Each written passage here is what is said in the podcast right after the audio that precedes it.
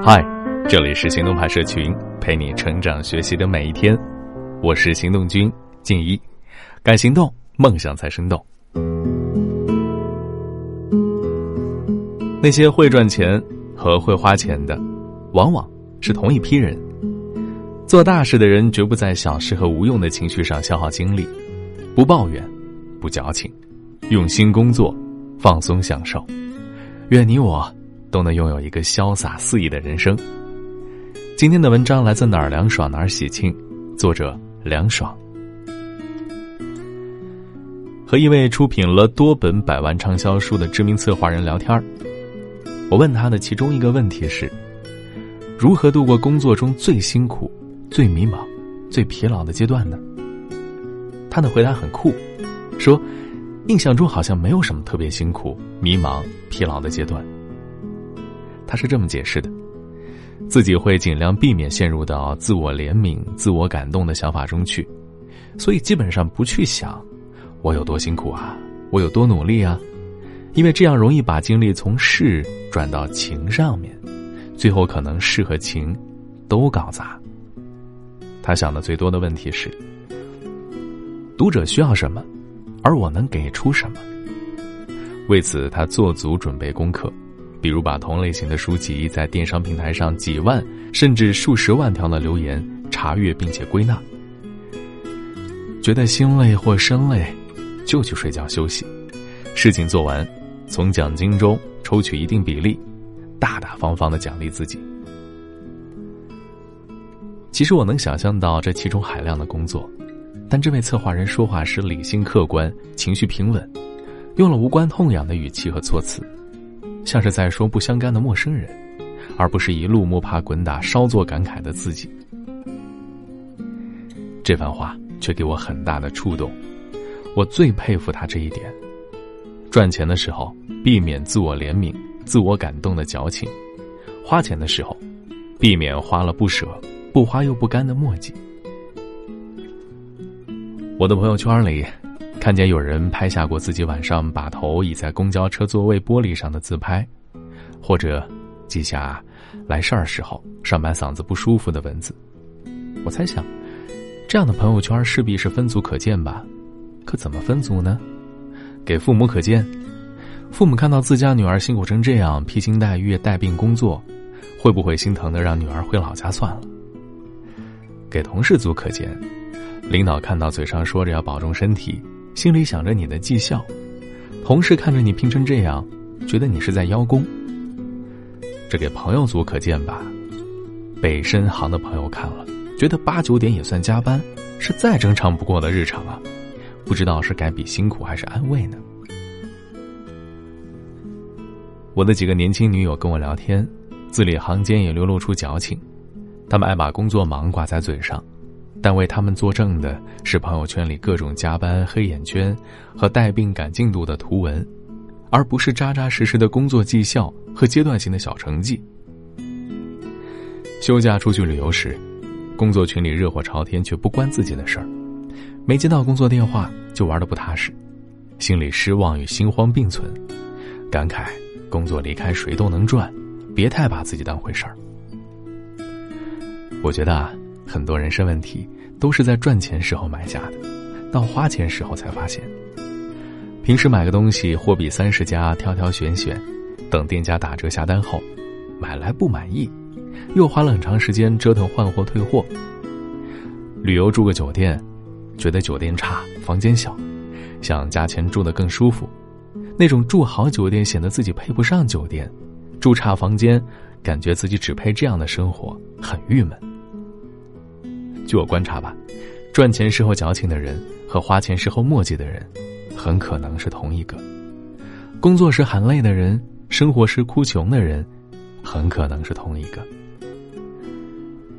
而很多把自己活爽了的人，无非就是做到了赚钱时拼了命，花钱时尽了兴啊。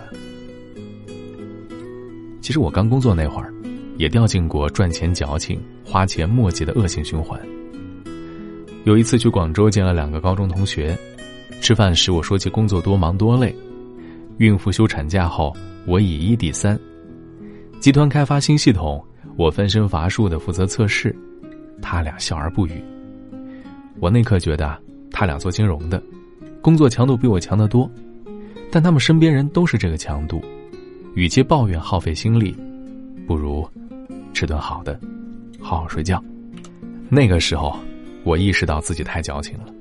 我慢慢的发现，工作中的矫情不仅没用，还让人劳累和软弱。少点矫情，多做有建设性的事儿。我回公司后，把工作用数据量化，说服领导增派人手。领导让上海总部的程序员出差来协助我渡过难关。矫情啊，是一种自我欺骗，越放大自己很辛苦、很努力，对工作的热情就会降低，对工作的回报会不满。很多时候，越矫情，工作越做不好。我以前喜欢的一个网红，有段时间天天说自己做产品有多遭罪。挑灯夜战，三餐无虑，我心疼的买了他的东西。买回来试了一遍，没有再穿，布料不够好，线头到处冒，翻翻评价，销量和评价都不好。好想隔空给网红带句话：长期发展不能靠矫情，先把事情做好吧。矫情需要花钱找补，像马东说的：“心情好的时候，手上能剩多少钱，才是你真正的薪水。”如果你总觉得客户难缠、事情繁杂，心情不好就找人喝顿酒、唱个 K，才能消解负面情绪，那你的薪水其实比你拿到的低多了。矫情久了，别说别人反感，连自己都不待见自己。想过怎样的生活，就付出相应等级的辛苦吗？其实纵向比较之后，明明不太辛苦，明明是件小事儿，非要做出一副受尽委屈、吃尽苦头的样子。等着别人来安慰、共情、照顾。其实大家都很苦也很忙，工作的常态就是不停的解决麻烦。实在身体吃不消了，那就换一份工作嘛。这人越成熟啊，越要学会过一种感觉没有旁观者的生活。知乎上有个问题是：不矫情的人生是怎么样的？有个网友回答说。问题来了就解决问题，问题没来不自寻烦恼，犯错误后就修正，暂时顺利就感恩，不担忧，不恐惧，不躲闪，不抱怨，有事儿说事儿，没事儿不话多。在我身边这样的赚钱高手，能和工作中的幺蛾子和谐相处，接受工作就是有很多麻烦事儿组成的。他们的表达比较乐观，不因悲伤而自怨自艾。不因空虚而惺惺作态，能从苦累中挖掘并放大喜乐感和成就感。在我看来啊，赚钱的时候，拿出自我怜惜和自我感动的时间，要么全力以赴，要么养精蓄锐。花钱的时候，拿出耗时比价和价格敏感的精力，买后无悔，享受其中嘛。把自己的神经直径调粗点儿吧，在人生变难以前。先变强了。好了，今天的文章就到这里，你还可以关注微信公众号“行动派大学”，还有更多干货等着你。